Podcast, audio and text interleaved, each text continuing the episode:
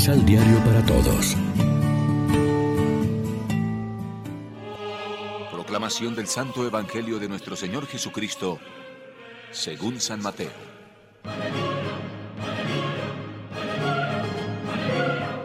En aquel tiempo los discípulos de Juan se acercaron a Jesús preguntándole, ¿por qué nosotros y los fariseos ayunamos a menudo y en cambio tus discípulos no ayunan?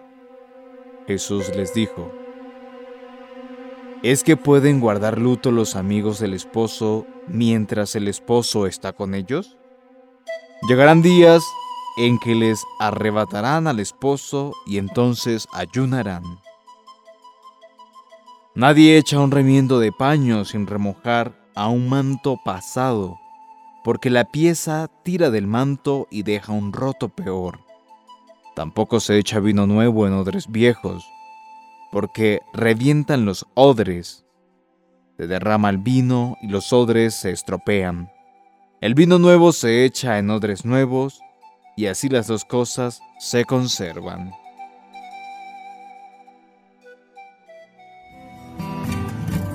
Lección Divina Dios no actúa necesariamente según los méritos de las personas, sino que es libre en su amor y en su misericordia. ¿Cuántas veces elige como colaboradores a los más pobres y débiles según el mundo? Eligió Jesús como apóstoles a los que estaban mejor preparados, a los más sabios, a los más prestigiosos en la sociedad de su tiempo. No escandalizó a los fariseos cuando llamó, por ejemplo, a Mateo que era un publicano. Esto, por una parte, nos debe hacer más humildes en la presencia de Dios, más respetuosos de sus planes y de sus elecciones, no esgrimiendo lo que nos parecen nuestros derechos y estando dispuestos a acoger las sorpresas de Dios. Por otra parte, no debemos escandalizarnos de la debilidad y hasta del pecado que existe entre nosotros. Por desgracia, la nada gloriosa historia de Isaac y Rebeca se repite continuamente. Engaños, desconfianzas, divisiones. Y no pasa solo en el ambiente doméstico, dentro de la familia, sino también en las relaciones entre familias, en la comunidad eclesial y en la social.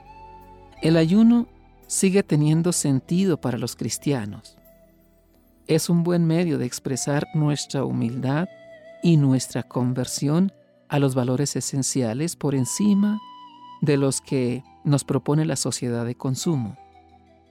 Los judíos piadosos ayunaban dos días a la semana, lunes y jueves. Los seguidores de Juan también. El mismo Jesús ayunó en el desierto y los cristianos seguirán haciéndolo, por ejemplo, en la cuaresma, preparando la Pascua. Pero no es esto lo que aquí discute Jesús.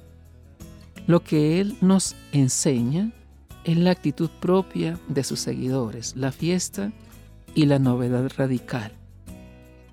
Reflexionemos. ¿Somos nosotros buenos discípulos de Jesús en esta actitud de tolerancia y de confianza con los demás? ¿Acogemos a los alejados y a los pecadores juzgándolos no por su fama, sino por la actitud de fe y riqueza espiritual que pueden tener a pesar de las apariencias. Oremos juntos. Hoy Señor te damos gracias por tu amor infinito y por habernos concedido en tu Hijo Jesucristo y en la iglesia de tu Hijo los sacramentos de la reconciliación y de la Eucaristía, signos de tu misericordia. Amén.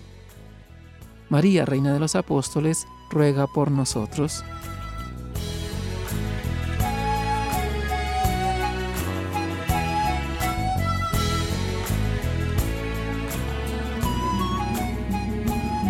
Complementa los ocho pasos de la Alexio Divina adquiriendo el emisal Pan de la Palabra en Librería San Pablo o distribuidores. Más información www.sanpablo.co